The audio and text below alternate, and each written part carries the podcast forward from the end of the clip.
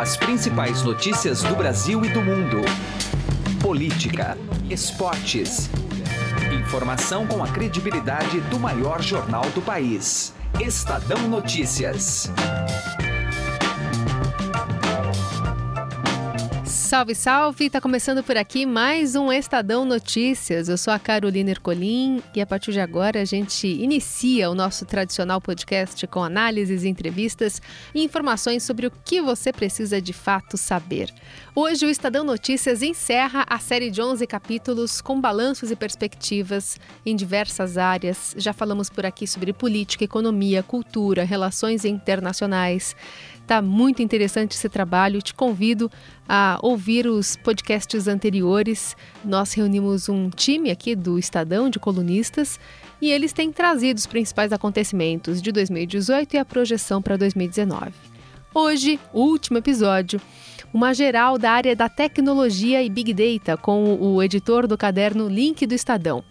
Bruno Capelas, craque no assunto, destaca para gente o peso de escândalos como o da Cambridge Analytica e do Facebook, os unicórnios entre as startups brasileiras, blockchain, a força do WhatsApp e o futuro da Apple e do iPhone.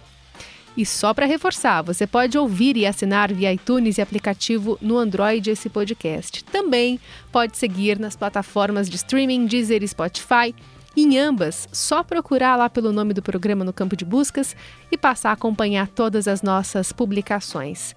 Para mandar e-mail, também dá. O endereço é podcast@estadão.com. Estadão Notícias. Começou o Boxing Week no Shop Together, o e-shopping com mais de 300 marcas como Lely Blanc, Schutz, Carol Bassi, além de marcas exclusivas como Mixit, Animale e Ricardo Almeida. São descontos de até 50% off. E o melhor, você pode parcelar suas compras em 10 vezes sem juros e receber tudo em casa, com entrega imediata e troca fácil e sem custo. Acesse já e confira o Boxing Week do shoptogether.com estadão.com.br. Shop Together se escreve Shop 2 Gather. Estadão Notícias. Link Estadão com Bruno Capelas. Vamos falar sobre os destaques na área de tecnologia. Para isso, a gente vai chamar o editor do Link aqui do Estadão, o Bruno Capelas. Tudo bem, Bruno? Como é que você está? Tudo certo, Carol. Obrigado pelo convite. Prazer estar mais uma vez aqui. Prazer é todo nosso. Foi um ano cheio, né? Dá para dizer que Nossa. 2018. Nossa, que ano. Que ano cansativo no, no, ano da tecnologia, ou que ano cheio de coisas no, no ano da tecnologia. É. Bom, vamos começar então pelo WhatsApp, que eu acho que foi a notícia esse ano um dos principais momentos, porque a gente teve no primeiro semestre, em maio, é, quando estourou a greve dos caminhoneiros, se falou muito se especulou muito também sobre esse poder que seria usado nas eleições, aliado às fake news e às redes sociais. E aí o resultado foi justamente uma eleição do WhatsApp. O Brasil acabou se tornando um case mundial nesse contexto de processo eleitoral, que foi marcado ainda por muita discussão polarizada, né, por desinformação do início ao fim. Como é que a gente pode analisar é, é, essa troca de mensagens, esse aplicativo que é tão peculiar aqui no nosso mercado? Eu acho que é, é, curioso a gente pensar, e tem um ponto que é muito importante a gente pensar no WhatsApp. É, a gente fala muito sobre como a eleição de 2008 nos Estados Unidos foi muito determinada pelo poder do Twitter para contribuir para a vitória do Barack Obama. Né? E, e, a gente tem essa comparação que a gente fala, ah, as eleições das redes sociais, né? a gente tem ouvido isso na última década. Mas o WhatsApp ele guarda uma, uma característica intrínseca dele que transforma tudo mais difícil, pro lado bom e pro lado ruim, que é a criptografia. O fato dele ser um aplicativo de mensagens e não uma rede social, apesar de ser tratado como uma rede social nesse aspecto de como ele é, modifica e, e, transmite informações, é, o fato dele ser criptografado faz com que a gente não consiga ter muita análise sobre ele é muito difícil entender o que está sendo veiculado, qual o conteúdo das mensagens. E isso se provou um baita desafio para o TSE, um baita desafio para a imprensa, um baita desafio até para os próprios políticos, porque era uma, era uma questão de, assim, a gente vai veicular uma mensagem e a gente não sabe que rumo ela vai tomar ou de que forma ela vai ser transmitida, se ela vai ser alterada.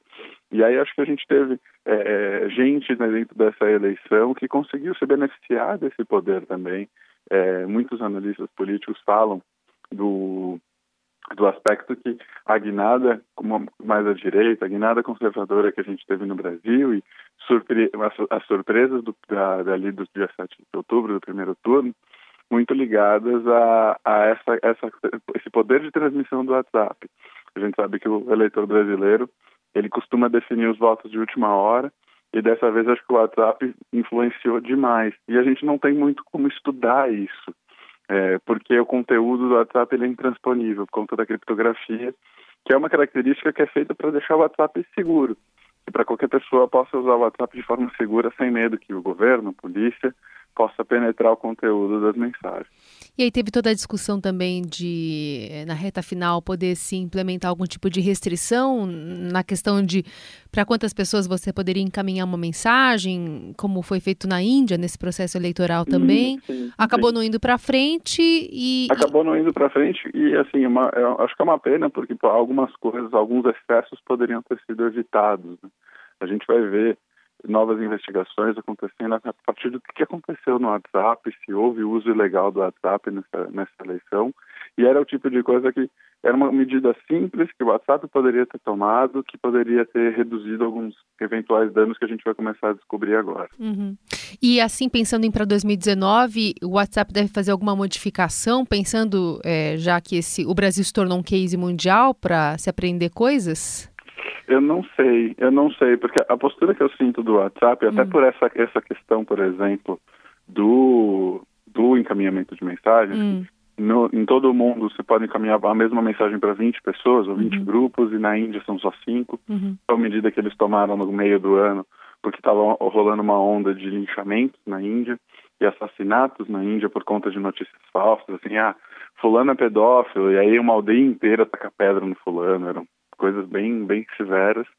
Eu sinto que o WhatsApp só vai começar a se mexer no, no sentido de que aparecerem coisas que culpam o WhatsApp, né, que mostram que o WhatsApp foi conivente ou que o WhatsApp foi negligente com, com excessos que aconteceram. O que se sabe até agora, muito pouco do que se sabe até agora, é, o WhatsApp não tem muito papel, assim, ele está ali, ele é, ele é o, ele é o meio, né? Ele é o meio do caminho. É. Então ele não tem muita culpa. Eu acho que ele só vai passar a tomar atitudes mais severas e mudanças aqui no Brasil se ele começar a aparecer como culpado de várias histórias. Uhum. Não é o que tem acontecido até agora. Ele tem sido só, ah, não se mata o mensageiro, né? não se mata o meio do caminho. Bom, Outro destaque, é, a gente pensa aqui, é o Facebook, que tem tido também um ano cheio de escândalos de proporções internacionais. Teve o caso da Cambridge Analytica, que é aquela empresa de marketing que teve acesso indevido a, a dados de milhões de usuários. Depois foi a vez daquela brecha de segurança que comprometeu mais alguns milhões de pessoas.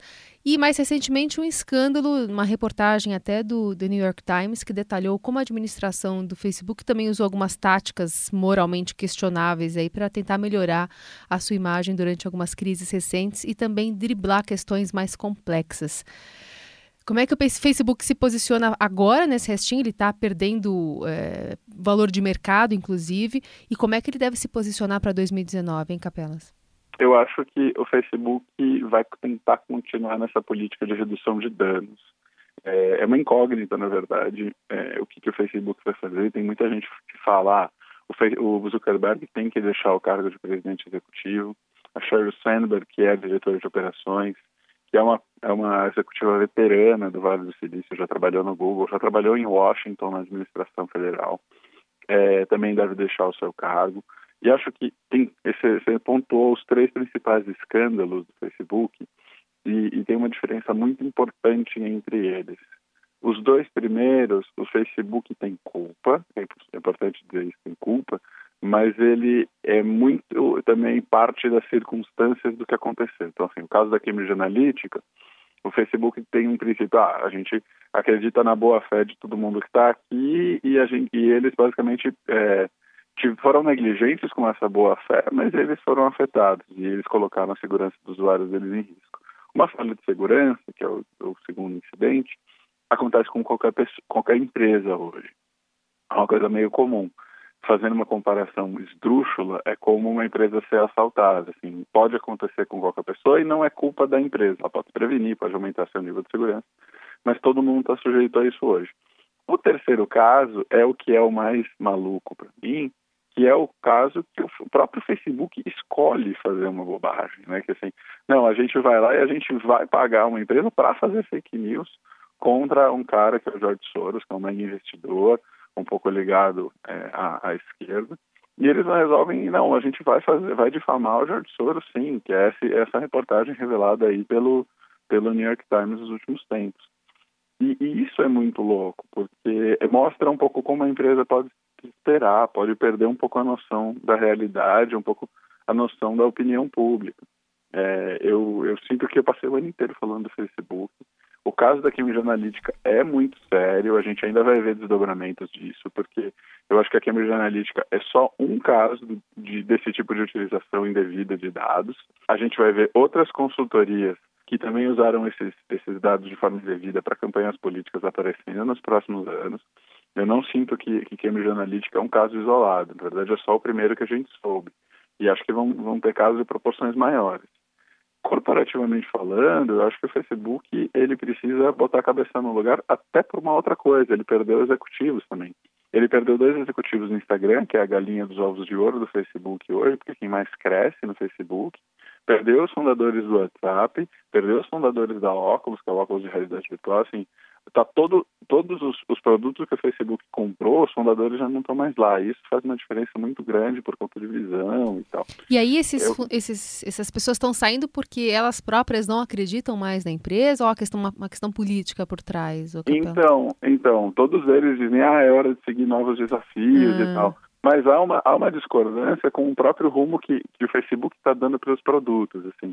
Os, os, fundadores do Instagram não, não chegaram a dizer isso explicitamente, mas várias reportagens conversaram com pessoas próximas e falaram, cara, eles estão infelizes com o rumo que o Zuckerberg e o Facebook está querendo dar para o Instagram, ou para o WhatsApp, ou para óculos.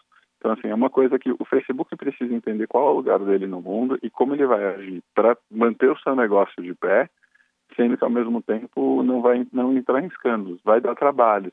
Eu acho que é, talvez seja o caso de ver mudanças, a gente vai, pode ver mudanças na, nos executivos, pode ver algumas mudanças até no modelo de negócios, mas é, eu, eu acho que, que 2019 vai ser um ano interessante para acompanhar o Facebook, porque é uma empresa que vai precisar se reinventar depois de não uma, não duas, mas três pauladas que levou esse ano.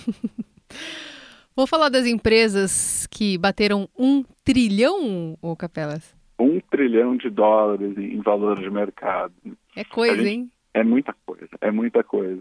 A gente estava a gente estava pensando na relação quantas vezes avalia isso a Petrobras ou a Vale, que né, são grandes exemplos aqui para a gente de empresas com estrutura, com prédio, com né? Vocês fizeram os cálculos, não? A gente fez os cálculos na época, era quase 10, mais de 10 vezes a, a Petrobras, coisas assim.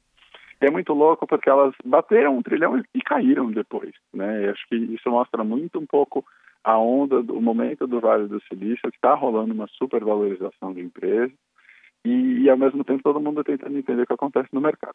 Isso, isso já é análise posterior, né?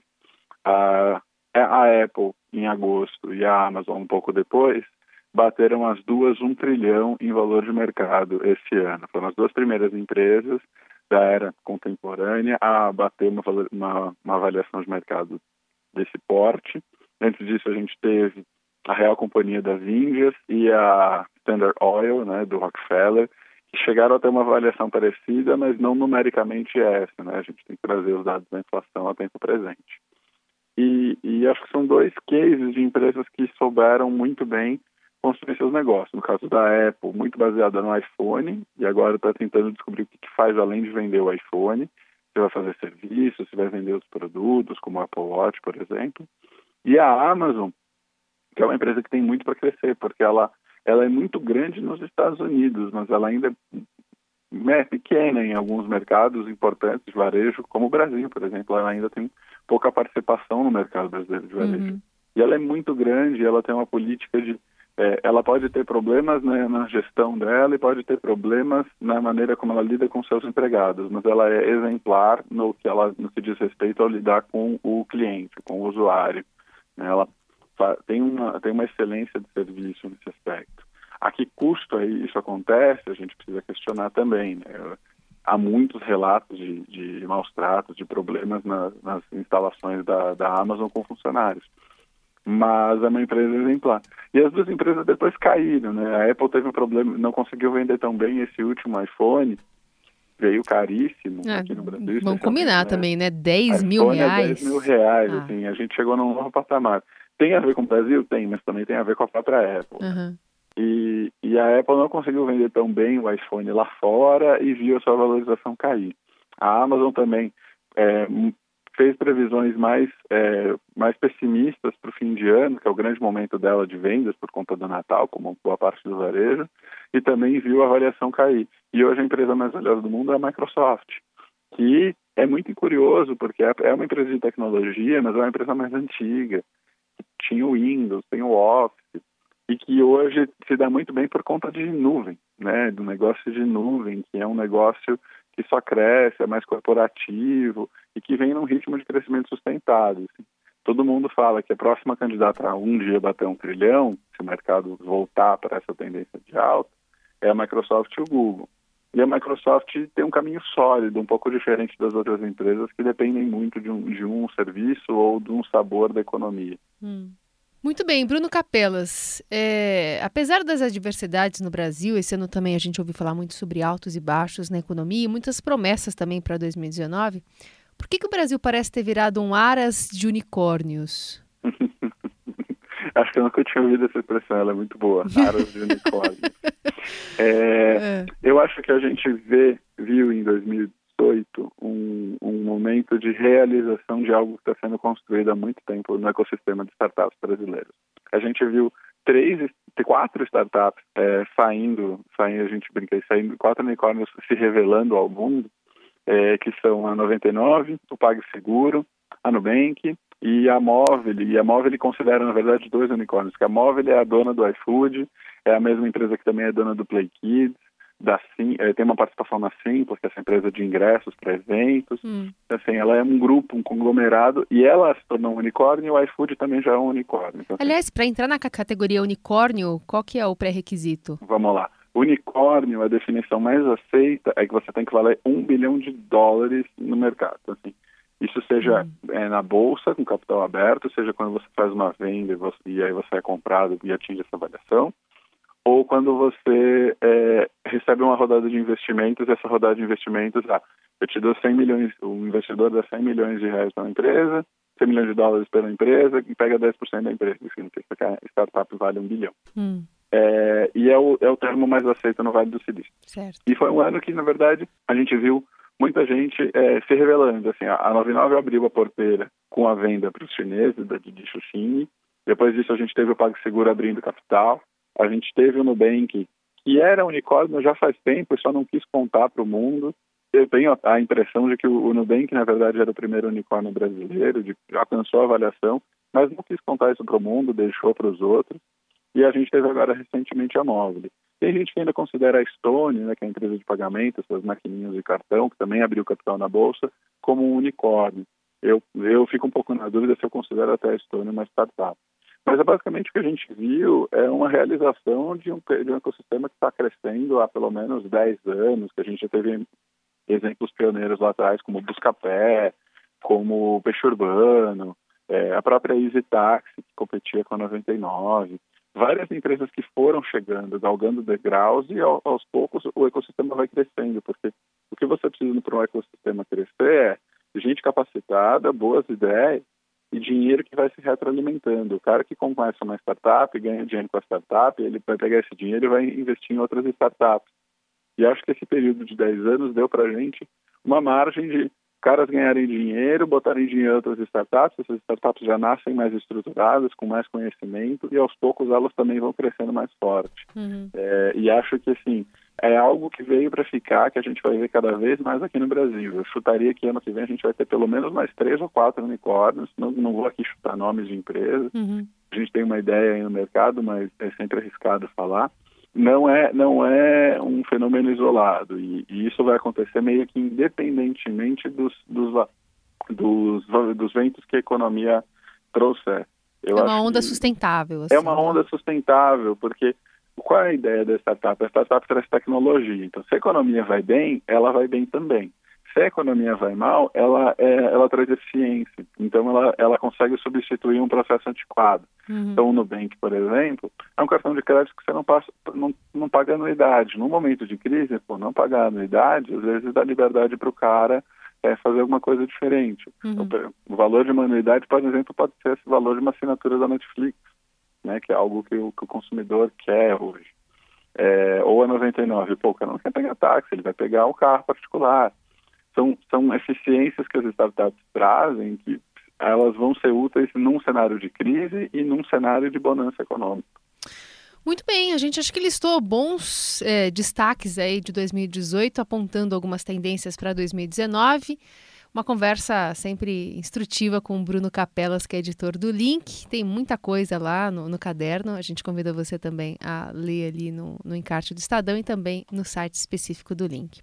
Bruno, obrigada mais uma vez por participar aqui conosco, viu? Eu é que agradeço, viu, Carol? Queria fazer o, um adendo, se hum. me permite, a gente tiver tempo, que esse ano a gente também teve o lançamento do I, né, que é o nosso caderno de, de inovação, Verdade. uma sai todas as quartas-feiras é, que é voltado a discutir inovação, empreendedorismo, o mundo das startups, o mundo de inovação nas grandes empresas, em diferentes áreas. A gente já falou de direito, já falou de medicina, já falou de psicologia, falou, viajou aí pelo, pelo, pelo Brasil, já fomos a, a Floripa, já fomos a Curitiba falar de cenas de startups. É um projeto bem legal que deve crescer bastante ano que vem e que me, me deixa muito orgulhoso como editor do Link e também editor do IN, que é esse, esse, esse, nosso novo projeto. Aí. Fechado, ótimo destaque. Ainda bem que você lembrou. Obrigada, viu, Bruno? Até a próxima. Obrigado, Carol. Até a próxima. Estadão Notícias. Se você já tem um plano de previdência privada, faça a portabilidade para a XP Investimentos. Acesse xpi.com.br e traga sua previdência para XP. Não custa nada, é direto no site e sem nenhuma burocracia. Mais fácil que fazer portabilidade de celular. Se você ainda não tem previdência, abra agora sua conta na XP Investimentos.